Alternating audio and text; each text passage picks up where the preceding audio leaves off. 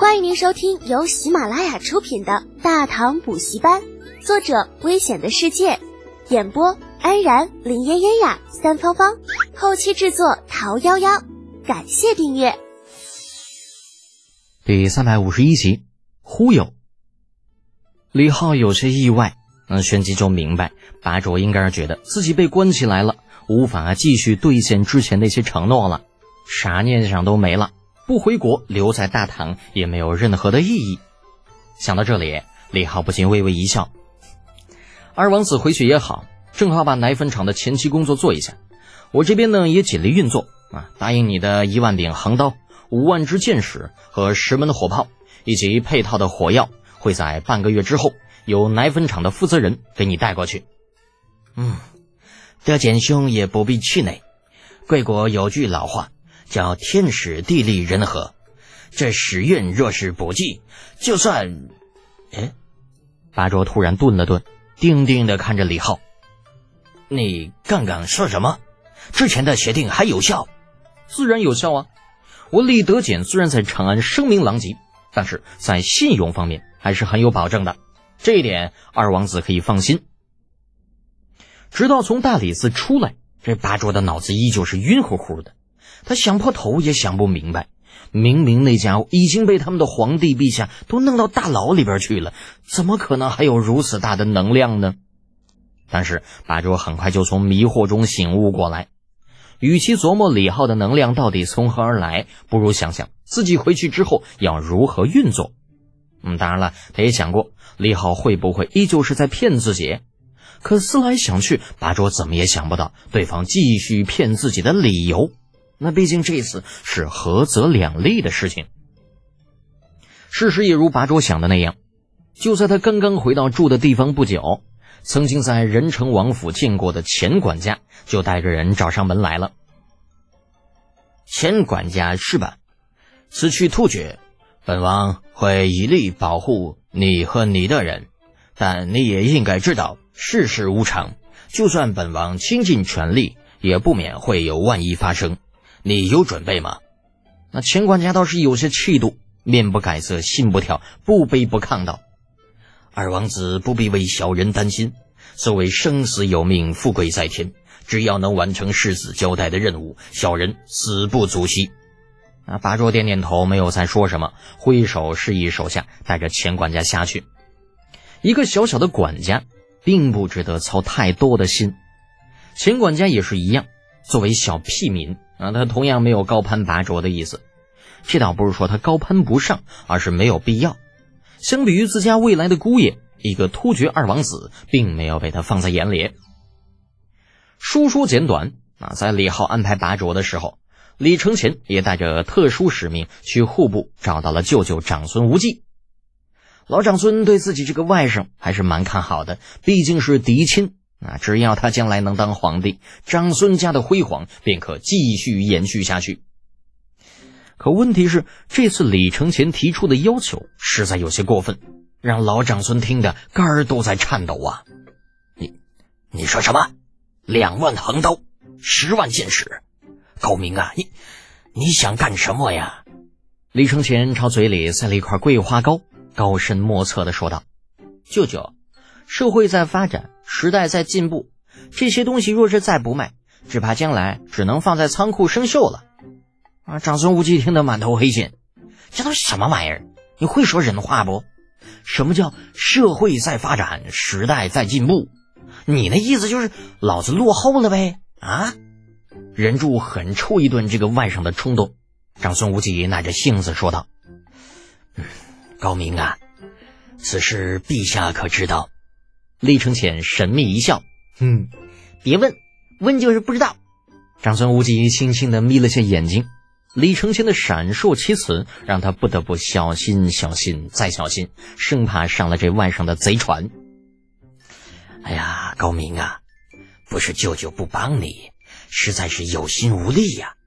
你也知道，最近这段时间朝廷正在计划着北伐的事情，舅舅负责户部，这调拨粮草。征召民夫可都是大事，丝毫马虎不得呀。嗯，小生知道，所以舅舅只要批个条子就好，到时候自然有人去攻防提货。那这是不达目的誓不罢休呗。老长孙感觉很是为难，他很清楚自己这个外甥的性格，如果自己这次不答应，很有可能在他心里边留下一个疙瘩，这对以后很是不利呀。可若是答应，那长孙无忌又怕李二那边有什么其他的想法。沉默片刻，长孙无忌干咳一声：“呃，高明啊，这按说两万横刀对眼下来说并不算什么大数目，十万箭矢也不算多，可你总得告诉舅舅，你要用来干什么吧？”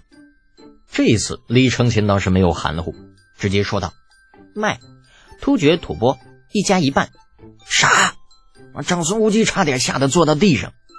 在这个关键时期，把刀剑卖给突厥，这尼玛就是资敌，好不好？那就算给再多的钱，也不能干这事儿啊！见平时泰山崩于前而面不改色的舅舅，一副见了鬼的表情，李承前心中好笑，故意调侃道：“哼，舅舅为何如此惊讶呀？莫不是觉得数量少了？”我看你小子是疯了吧，高明啊！听舅舅一句劝，这种事情不是你能够掺和的。长孙无忌在说话的同时，已经在考虑自己要不要继续支持这个大外甥。就如此关键时期，那不知道有多少双眼睛在盯着突厥，敢在这个时候卖刀剑武器，这已经不能用不识时务来形容了。李承前眨巴着眼睛，突然岔开话题。舅舅，小生今日还送来了呃喜洋礼物，不知舅舅可有兴趣一观？啊，这外甥今日到底这是怎么了？竟然还知道拿东西来行贿！见多识广的长孙无忌顿时哭笑不得。哎呀，高明啊，不是舅舅不收你的礼物，实在是……没等长孙无忌说完，李承前已经摆了摆手：“嗯，不不不，舅舅您误会了。”那礼物您看看就算了，送您可不行。啊，长孙无忌就就满头黑线啊！你礼物都带来了，却偏不给老子，还还看看就行了，这几个意思啊？啊，正纳闷着，却见李承前已经站起来了。舅舅，走吧，咱们去外面看看。那看看就看看，老子倒是要看看你这小子有啥好东西，还只能看。长孙无忌的好奇心也被勾了起来。起身，随着李承前一同来到门外，站在台阶上向外看去。只见得户部署衙的大院一侧，已经分三排站了三十个太子六帅的禁军，而这些个禁军每人手里都拿着一根造型古怪的棍子。院子里面平时走来走去的官员，此时已经不见了，啊，显然是被李承前派人赶走了。这是要干什么呢？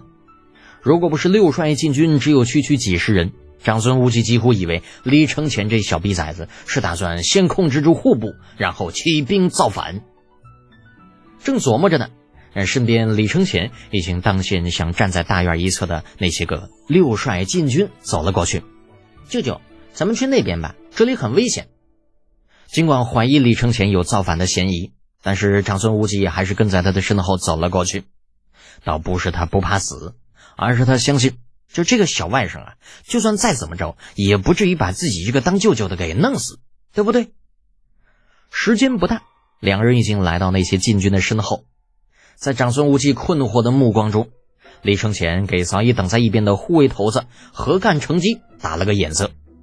小鸡鸡心领神会，把头一点，眼中闪过一抹凌厉的寒光，把手往上一抬，准备。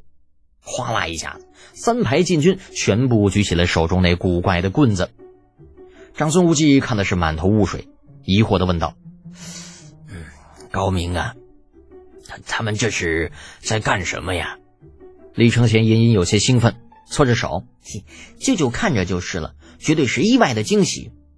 意外倒是意外，至于惊喜嘛，长孙无忌并不觉着自家外甥会给自己什么惊喜。”这么多年以来，他长孙无忌跟着李二走南闯北，吃过的盐比李承乾走过的路还多，早已经习惯了处变不惊，见怪不怪。